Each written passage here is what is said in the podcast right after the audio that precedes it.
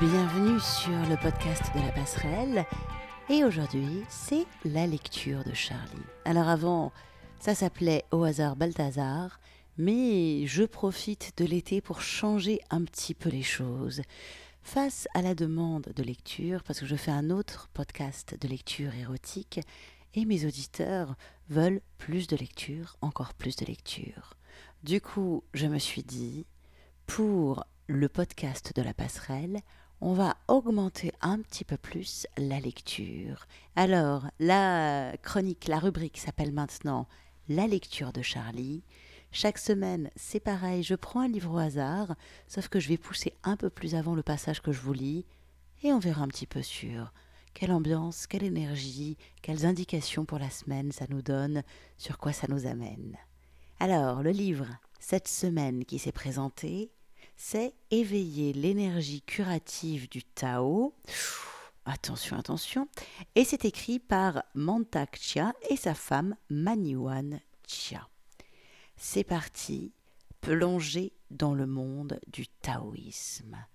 On est au chapitre 8 qui s'appelle L'énergie cosmique, l'énergie du moi supérieur et l'orbite microcosmique. Qu'est-ce que l'énergie du moi supérieur, énergie cosmique Le ciel, la terre et l'humanité, la grande trinité. Les taoïstes pensent que l'humanité est aussi nécessaire au dessin grandiose de l'univers que le ciel et la terre, énergie primordiale du yin et du yang. Ils ont également constaté que Contrairement au ciel et à la terre qui semblent durer éternellement, l'espérance de vie humaine est limitée, mais que ce ne fut pas toujours le cas. En effet, à leurs yeux, l'être humain a la possibilité d'avoir accès à la vie éternelle, et notre condition de mortel n'est que la conséquence malencontreuse de la perte de l'harmonie avec la nature, l'univers et le Tao.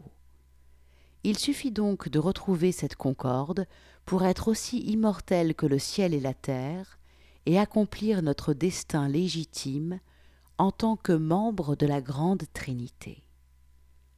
L'âme humaine est une émanation vivante de l'âme cosmique. C'est comme si le rayon cosmique originel de son et de lumière se divisait en six milliards de faisceaux individuels, ou d'âmes, sur la planète Terre.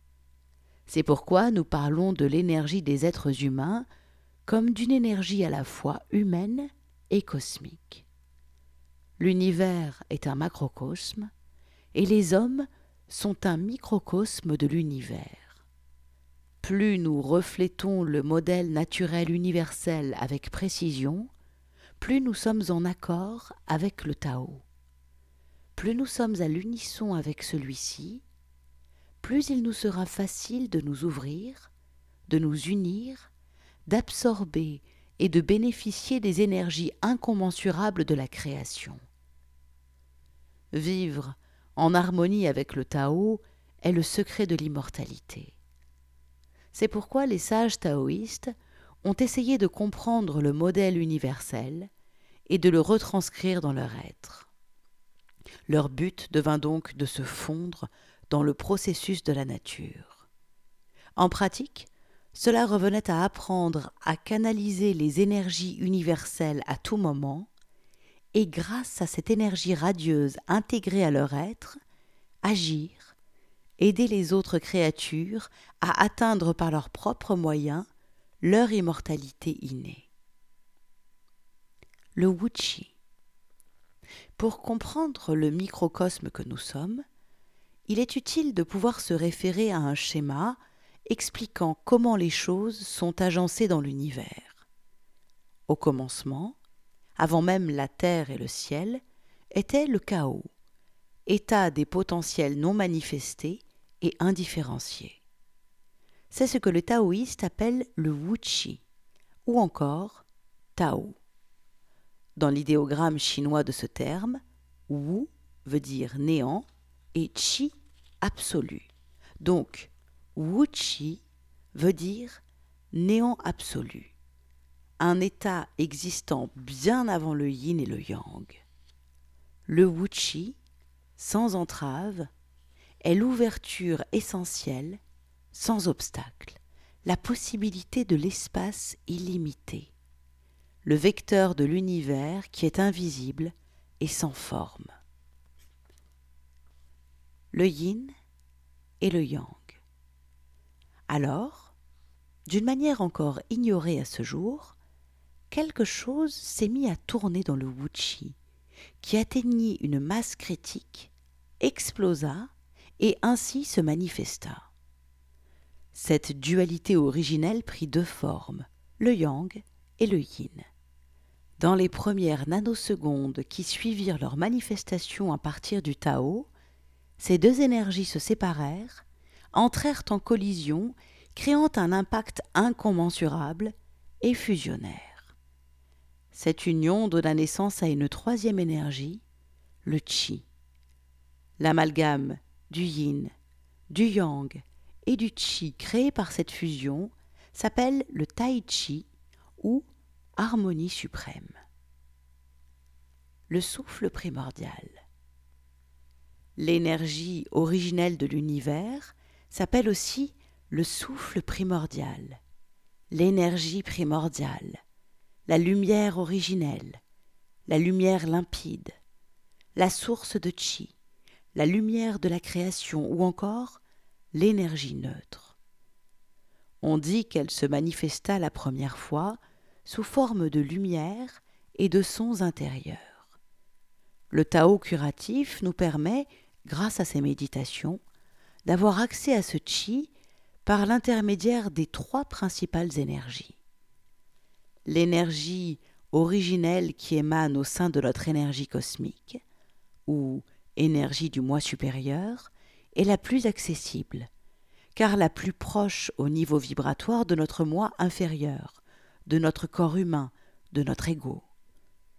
Nous sommes constitués, à partir de l'essence de ce moi supérieur, ou moi cosmique, comme des particules lumineuses indépendantes qui cristallisent à partir d'une onde d'énergie puissante.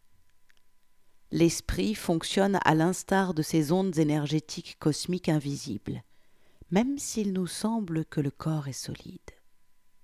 Ainsi, l'énergie originelle de l'univers englobe le yin et le yang. Le point d'équilibre, enfant du yin et du yang, de leur union, énergie neutre ou matrice, est le lieu de toute création, de tout jeu entre les énergies positives et négatives. Toutes les formes de la matière et du chi sont issues de l'énergie originelle de l'univers. Si l'on en croit la théorie du Big Bang, les étoiles sont l'un des premiers distillats de cette énergie. Une grande partie de ces premières étoiles sont devenues plus tard des supernovas et ont explosé, envoyant ainsi leurs particules dans l'espace. Celles-ci, jointes à d'autres venues d'autres galaxies, ont formé des molécules inattendues et donné naissance à de nouvelles sortes de chi. Les dix mille êtres, la naissance de l'univers. Une grande partie de ces particules, attirées dans l'orbite des étoiles et des planètes, s'agglutinèrent autour de ces corps célestes. Certains de ces agrégats finirent par dériver et atteindre la surface de ces planètes. En ce qui concerne la Terre, certaines particules produisirent les gaz qui, après de multiples transformations, constituèrent l'atmosphère. D'autres formèrent une ébauche d'écorce terrestre, rendant la vie végétale possible.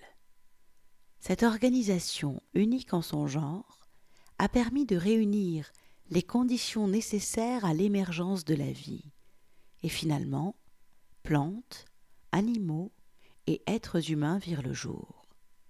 On peut donc dire que nous sommes des enfants des étoiles.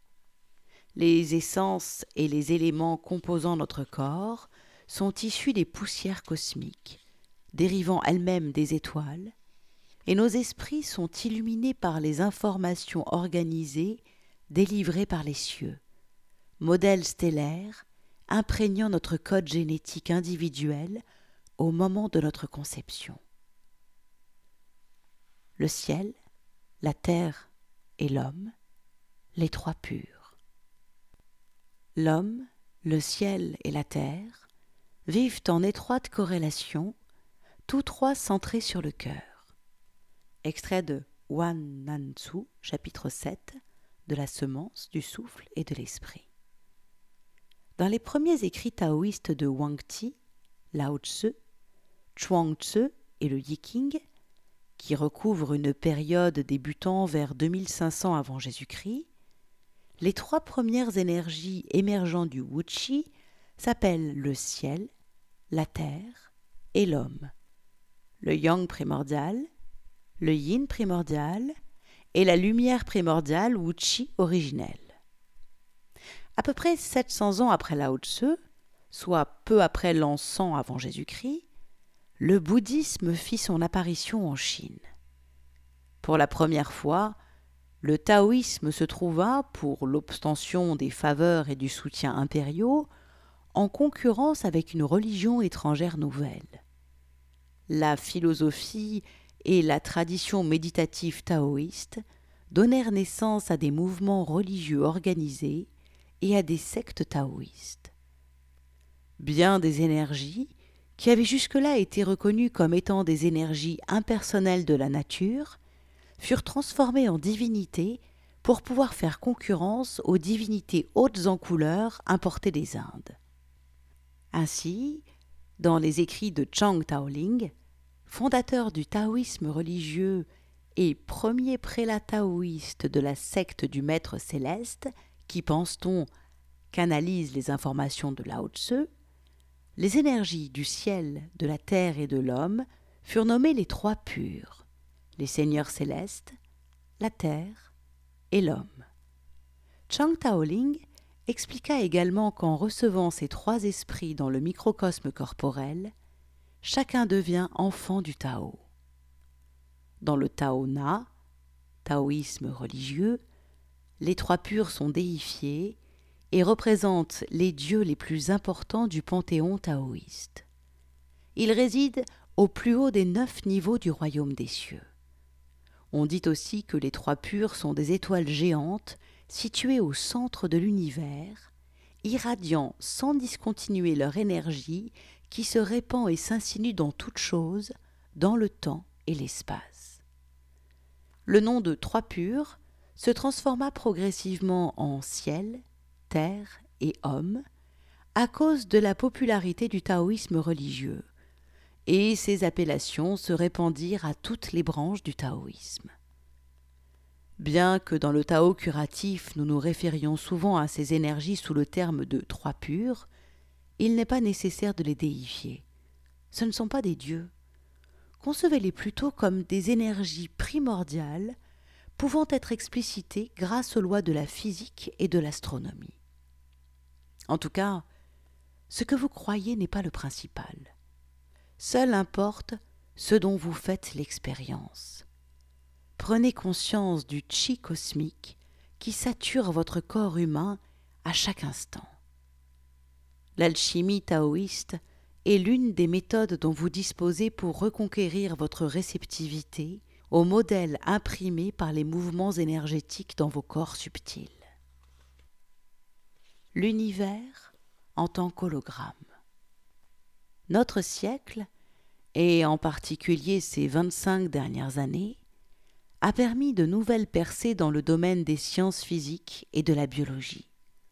Ces découvertes ont modifié radicalement le regard porté sur l'univers par les scientifiques, permettant ainsi un rapprochement entre taoïsme et physique. La conception mécanique newtonienne selon laquelle tout dans cet univers, de l'atome aux planètes, est constitué d'objets solides séparés, a volé en éclats à la lumière de la relativité et de la théorie des champs. Ce qu'on appelait des choses autrefois se nomme aujourd'hui ondes et particules. Notre monde n'est pas fait d'objets solides, mais est plutôt constitué selon un modèle de corrélation ondulatoire. De nos jours, l'univers est conçu comme étant un tissu dynamique de modèles énergétiques brochés, ayant comme fondement un ordonnancement sous-jacent bien que non manifesté. L'univers dans son entier semble être un tout aux corrélations incessantes et inséparables. Barbara Ann Brennan, qui de physicienne est devenue métaphysicienne, explique dans son livre Le pouvoir bénéfique des mains si l'univers est effectivement composé d'un tel tissu, en toute logique, le concept de part, de partie, n'existe pas. Nous ne sommes donc pas des parties individualisées d'un tout. Nous sommes un tout. En 1971, Denis Gabor reçut le prix Nobel pour les réalisations du premier hologramme, qui est, en bref, une photographie tridimensionnelle constituée de lumière. La plus petite partie de l'hologramme est le reflet exact du tout et reconstruira la totalité de l'image. Dans son livre L'ordre impliqué, David Bohm soutient que le modèle proposé par l'hologramme est le meilleur moyen d'approcher la compréhension holistique de l'univers. Certains biologistes contemporains, comme Karl Pribram, proposent une théorie selon laquelle le cerveau fonctionnerait également conformément au modèle holistique. Il est donc censé structurer et transmettre des impressions sensorielles dans l'ensemble du système, de manière à ce que chaque fragment de celui-ci puisse reconstruire une image complète de l'ensemble. Des événements qui semblent séparés dans le temps et dans l'espace sont en réalité simultanés et se produisent partout dans l'espace-temps. Cette conception coïncide avec celle des taoïstes, qui veut que toutes les énergies, tous les dieux présents dans les cieux, existent également simultanément dans le microcosme du corps humain. Les trois purs ne sont donc pas simplement dans quelques lieux perdus de l'univers, mais omniprésentes en nous à tout instant. L'orbite microcosmique, un reflet de l'univers dans le corps humain. En chinois, l'orbite microcosmique s'appelle Xiu Zhu Tian et se prononce Shoa Jo Tian. On le traduit par le petit cycle céleste. Les taoïstes considèrent que le cosmos a neuf niveaux ou dimensions différents et que les cieux se reflètent parfaitement dans le corps humain. Le petit paradis est le terme chinois équivalent à microcosme. C'est la façon taoïste de dire sur la terre comme au ciel.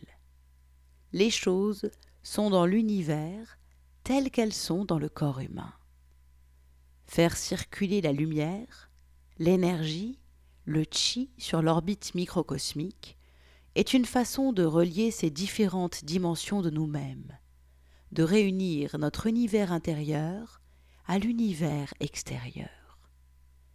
Les trois purs règnent sur les trois Tantien.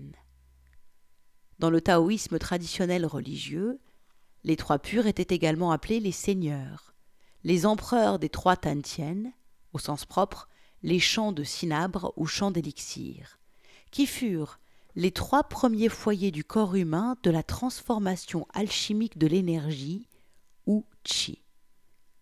On dit que les trois purs résident et règnent sur ces trois palais à l'intérieur de chaque individu.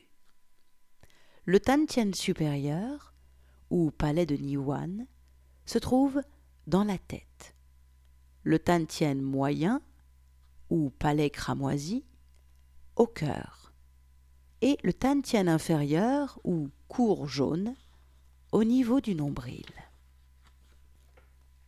Les trois purs deviennent les trois trésors de l'homme.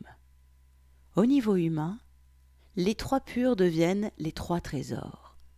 Le jing, essence du corps et énergie sexuelle, le chi, énergie vitale, et le chêne, l'esprit. Le chêne est des trois trésors le plus subtil et intangible. Il correspond donc au Tantien supérieur et à l'énergie des cieux. Il est à prédominance yang. Le Qi, le souffle essentiel de l'énergie vitale, est plus subtil que le Jing et pourtant plus condensé que le Shen. Il correspond au Tantien moyen, à l'âme et à l'énergie du moi supérieur, ou énergie cosmique. Le Jing est notre essence vitale et notre énergie sexuelle. Il correspond au Tantien inférieur. Étant le plus dense de nos trois trésors, il est relié à l'énergie terrestre et est à prépondérance yin. Tous ont leur côté yin et leur côté yang, car même le yin pur contient une graine de yang qui se développera parallèlement à l'évolution du yin. Notre mère la Terre, notre planète, est donc assortie d'une composante spirituelle paternelle qu'elle porte en elle. Il existe également un autre jeu de correspondance entre le ciel, la terre, l'homme et les organes du corps. C'est le concept du triple réchauffeur de la médecine chinoise. Le corps humain est divisé en trois zones d'activité énergétique. Dans ce schéma, le chêne correspond aux éléments du corps se situant au-dessus du diaphragme, s'élevant vers le cœur et les cieux. Le chi est associé à la partie située entre le diaphragme et le nombril, à l'estomac, à la rate et à l'homme.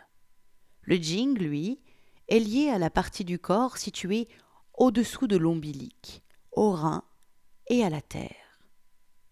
Le qigong, les simples, la nutrition des cinq éléments, la méditation, le tsang et l'acupuncture permettent d'équilibrer ces trois foyers du corps.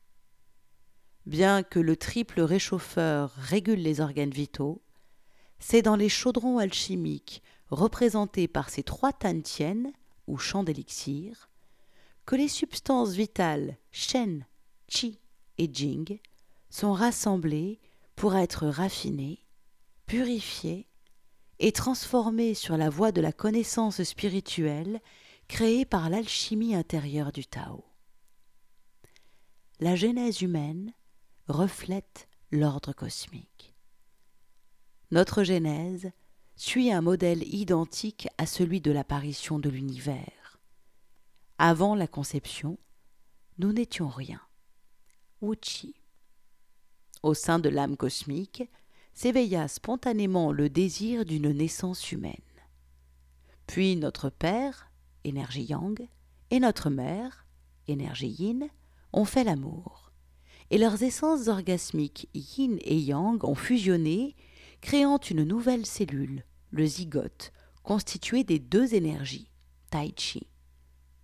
Notre énergie vitale individuelle unique, créée de l'union de cet ovule et de ce spermatozoïde, énergie originelle, a permis le billion de divisions cellulaires, les dix mille êtres, qui se produisent après la fécondation, jusqu'à ce que finalement la cellule se soit multipliée suffisamment pour produire le nombre incroyable de cellules qui constituent un corps humain dans sa forme, son énergie et son intelligence.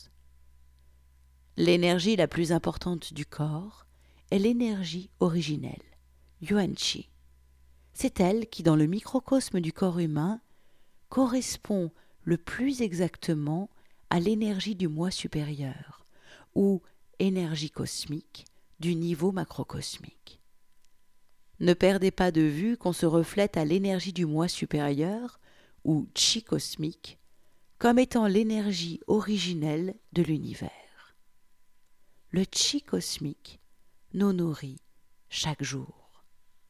L'air et la nourriture proviennent du chi cosmique.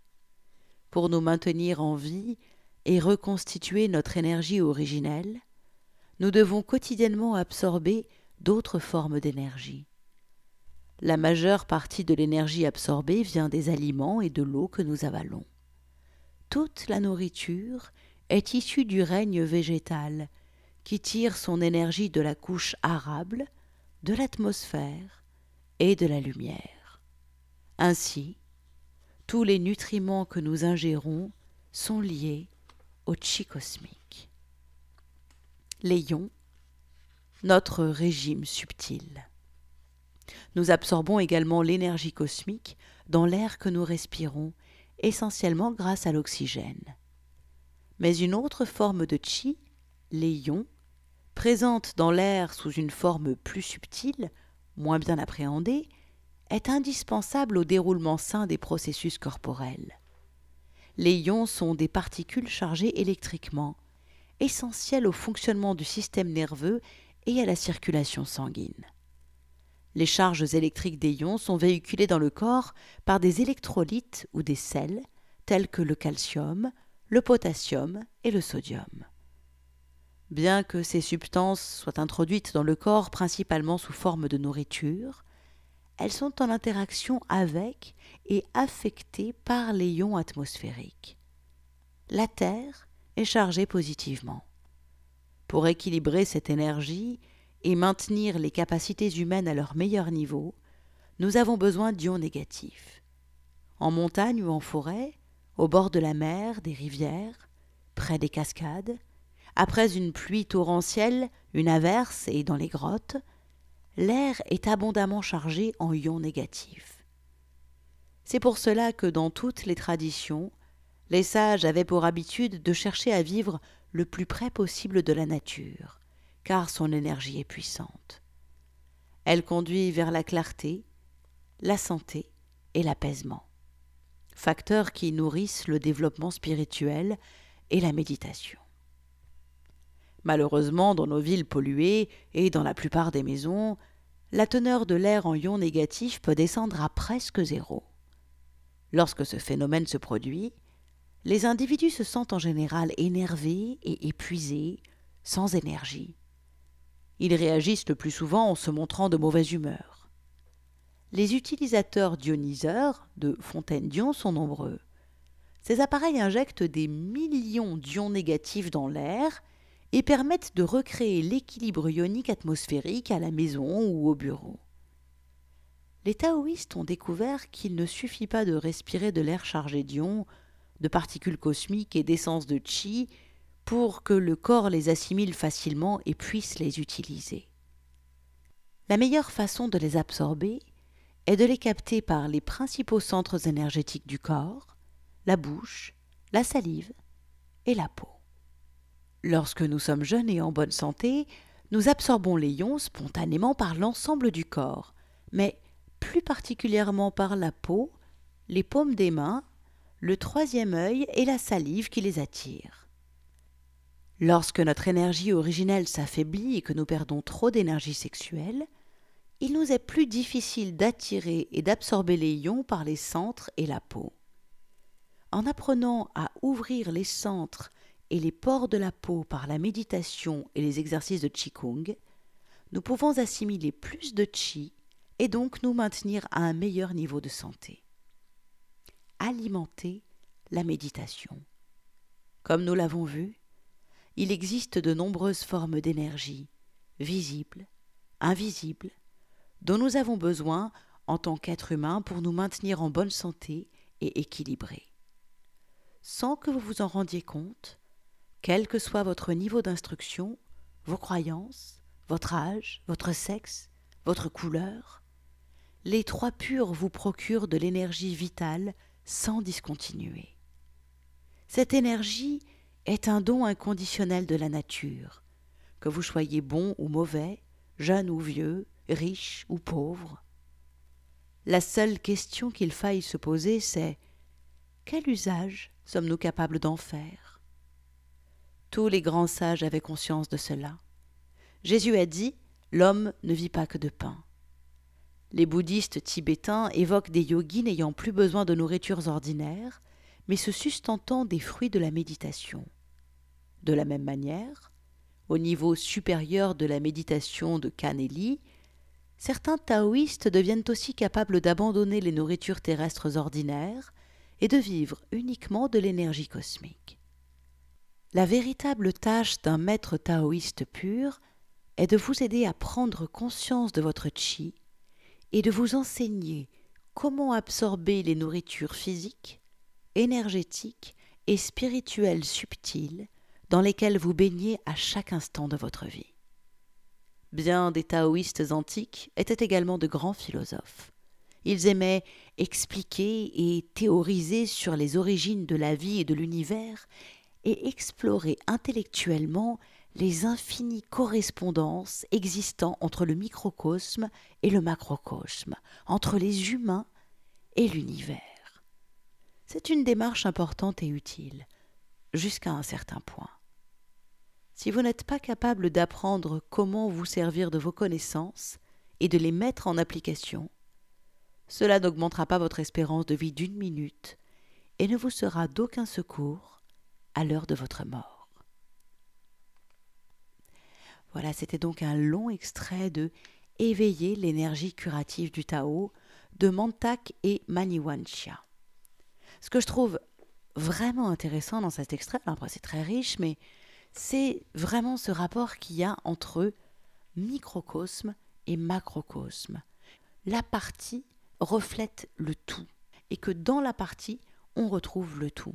Ça veut dire que si nous, dans notre vie, dans une petite partie de notre vie, on s'attelle à être le plus proche de l'énergie du Tao, de l'énergie de ce qu'on veut. C'est selon la tradition chamanique, ça pourrait être aussi de dire d'aligner les émanations en liberté avec les émanations à l'intérieur du cocon pour ceux qui sont plus euh, en phase avec euh, la, vision des choses euh, dont parle Castaneda. C'est mais au plus on va être aligné avec notre énergie, au moins on va être en résistance avec ce qui se présente, au plus ça va être fluide. Et le fait que microcosme et macrocosme ce soit pareil, ça veut dire aussi que ça peut être un moyen génial d'agir vraiment sur nos vies. Parce que ça se finit quand même là-dessus. Peu importe tout ce qu'on sait, comment on s'en sert quotidiennement pour agir dans nos vies. Si vous voulez encore un petit peu plus d'informations, je vous invite à découvrir l'article complet lié à cette lecture et puis tous les autres articles, vous les trouverez sur le site projet-lapasserelle.com. Voilà, c'était la lecture de Charlie. Cette semaine, c'était donc un extrait de Éveiller l'énergie curative du Tao de Mantak et Maniwanchia et c'est publié par Guy Trédaniel, éditeur. Prenez soin de vous et à très bientôt. Ciao, ciao, ciao.